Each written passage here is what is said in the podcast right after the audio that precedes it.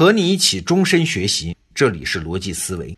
我们先来问个问题啊：现代社会面临的首要危机是啥？如果是一个美国政治家来回答这个问题，答案通常是恐怖主义。当年的九幺幺让美国人是创举痛深呐。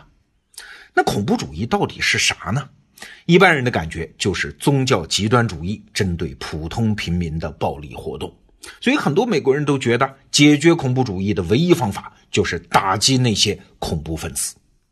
其实啊，如果深入思考恐怖主义的源头，你就会发现这个诊断和这个药方都有点问题。我们先来看一件事儿啊。话说呢，一九七九年的八月二十七号，在爱尔兰的一个海岸小镇上，一家人男男女女，有老有小，七口人，登上了自家的游艇出海游玩。突然一声巨响，游艇爆炸，船上的七个人是四人死亡，三人重伤。消息传出来之后，全英国都震动了，接着就是全欧洲、全世界都震动了。原来遇难者当中有一位鼎鼎大名的人物，就是蒙巴顿伯爵。船上其他人都是他的家人。蒙巴顿是来爱尔兰度假的，没想到在这儿是不幸身亡，享年七十九岁。说起蒙巴顿呢，那可是现代英国史上的风云人物啊，也是英国皇室的杰出人物。他是维多利亚女王的曾外孙。这个人呢，曾经担任过英国的海军大臣、国防参谋长。二战当中是东南亚盟军总司令，战后又出任最后一任的印度总督，主持制定了著名的印巴分治的蒙巴顿方案。印度独立之后，蒙巴顿回到英国，一直到一九六五年退休。退休之后呢，蒙巴顿住在英格兰的南部，但他妻子在爱尔兰有一个城堡，所以蒙巴顿每年夏季都要到那儿去度假。一九七九年的夏天，英国警方就提前提醒他说：“今年不太平啊。”会有危险，今年就别去得了。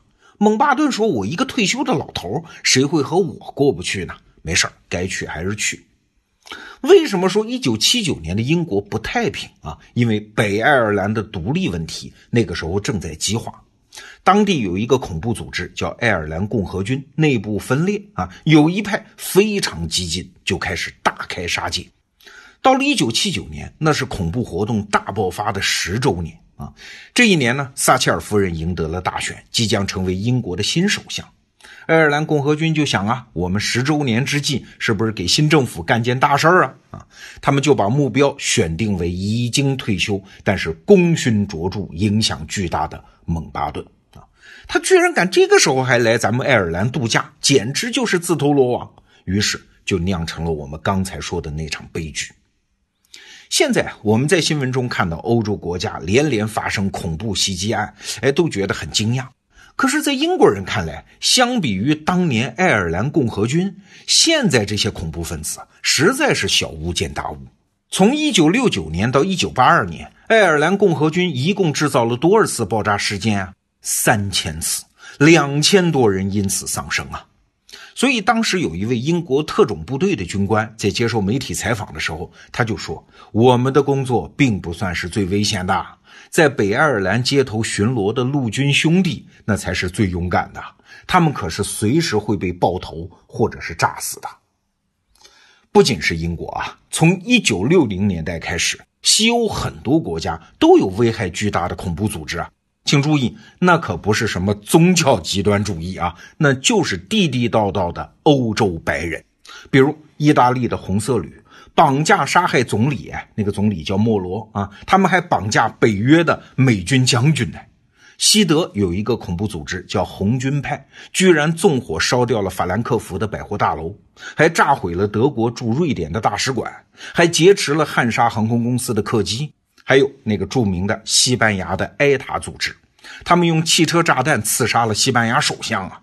从一九七零年代开始，埃塔一共制造了将近三千起恐怖事件啊，一直到二零一一年，其实就是前几年，埃塔才正式宣布永久性的放弃武装对抗。当然了，这都是陈年旧事啊，现在这些恐怖组织都成了过去时了，年轻一代往往对他们的名字很陌生了。那恐怖主义使用暴力，这会让很多人产生误会，以为恐怖主义来源很久啊，和暴力的历史一样长。其实不然，恐怖主义是啥？它是现代社会和现代技术的产物。哎，其中最核心的一个原因，是因为现代社会的大众传播。在收音机、电视机这些大众传播媒体出现之前，只有少数人才能够在短时间内长距离传递信息。大多数人呢，只能了解身边很小范围的信息，远方的消息，那有很长时间之后才能模模糊糊的传来。哎，你看，后来先是报纸，然后是收音机。二战之后，西方家庭又普及了电视机。地球上任何一个角落发生的事儿，哎，用这种形态迅速可以传遍全球。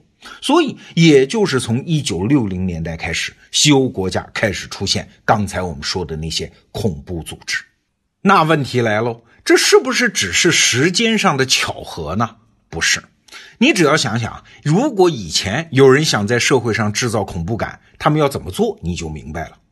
当年蒙古人征服世界的时候啊，他们会搞那种屠城，把一个城市男女老幼都杀光。为什么？就是为了制造恐怖感，让别人尽快投降嘛。你看，他们是要屠杀大量的人，才能在没有大众传媒的时代，靠口口相传，把恐怖感到处传播。在那样的时代啊，如果你只杀几个默默无闻的平民，根本就不会有任何恐怖效果。但是，到了大众传播时代，消息可以廉价的、快速的到处传播，所以只要突然袭击，在公众场合随便杀上几个人，就可以在社会范围内迅速制造恐怖感，让所有人都很紧张，让各个地方都不得不戒备森严。所以啊，现代社会的大众传媒成了恐怖行为的放大器啊，全社会成了恐怖分子表演的剧场，所以就出现了新问题啊。恐怖组织用极小的成本，以大众传媒为杠杆和放大器，让社会为了防备他们耗费巨大资源。所以你看，恐怖主义它不是什么古已有之的东西吧？它其实是一种现代病。我们来举个例子啊，一九七四年的时候，美国有一个恐怖组织叫共生解放军，他绑架了一个传媒大亨的女儿。哎，为什么选择这个目标呢？哎，他们先是要求传媒大亨旗下所有媒体都要大力报道这桩绑架案，然后提出释放人质的条件是大亨给加州的贫困者每人发放七十美元的食品，加起来一共三亿美元啊。那大亨呢，只好照做，大约是八千万人观看了相关报道，但是这大亨他拿不出那么多钱，所以也只好花了两百万美元发放免费食品。结果呢？结果是公众开始同情这个恐怖组织“共生解放军”啊，这是帮我们穷人办事儿啊。更有讽刺性的是，这个被绑架的大亨女儿后来居然自愿加入了这个恐怖组织。这件事儿至少三次被拍成了电影，所以可见，大众媒体成了恐怖组织扩展影响、争取公众同情和支持，也是激发内部士气的最主要的工具。甚至可以说啊，没有大众媒体，绝大多数恐怖行为都将毫无效果、毫无意义，甚至恐怖组织本身都难以维持。很多人误以为啊，当代恐怖主义源于某种古老的宗教或者是某种文化传统，其实这是个误会啊。当代恐怖分子继承的衣钵，不是来自古代的凶徒啊，而是爱尔兰共和军这样的西方白人现代派的老师啊。恐怖分子的危害不是因为他们野蛮，而恰恰是因为他们精细。他们精细地运用着从驾驶飞机到通过社交媒体发布视频等等多种现代手段。恐怖组织之所以屡屡得手，不是因为他们实力强大，法西斯纳粹那比他们强大的多吧？文明世界照样能够战胜他们。事实上，今天的恐怖分子比他们的西方前辈更加没实力呀！他们现在还敢什么袭击总理啊、将军这样的高官权贵吗？啊，我们刚才讲的例子，这些年没有发生啊。他们能做的，只是在街头袭击那些毫无保护的平民。恐怖分子实际上是利用了现代社会的弱点。说到这儿，我们就可以回到一开始提出的那个问题了：治疗现代社会的恐怖主义这个病，恐怕没有那么简单。针对恐怖分子的打击当然很必要，但它只是一个方面。我们重新反思现代社会的天然缺陷和媒体的反应模式，可能也是我们不得不做的事儿啊。好，这个话题我们就聊到这儿，明天见。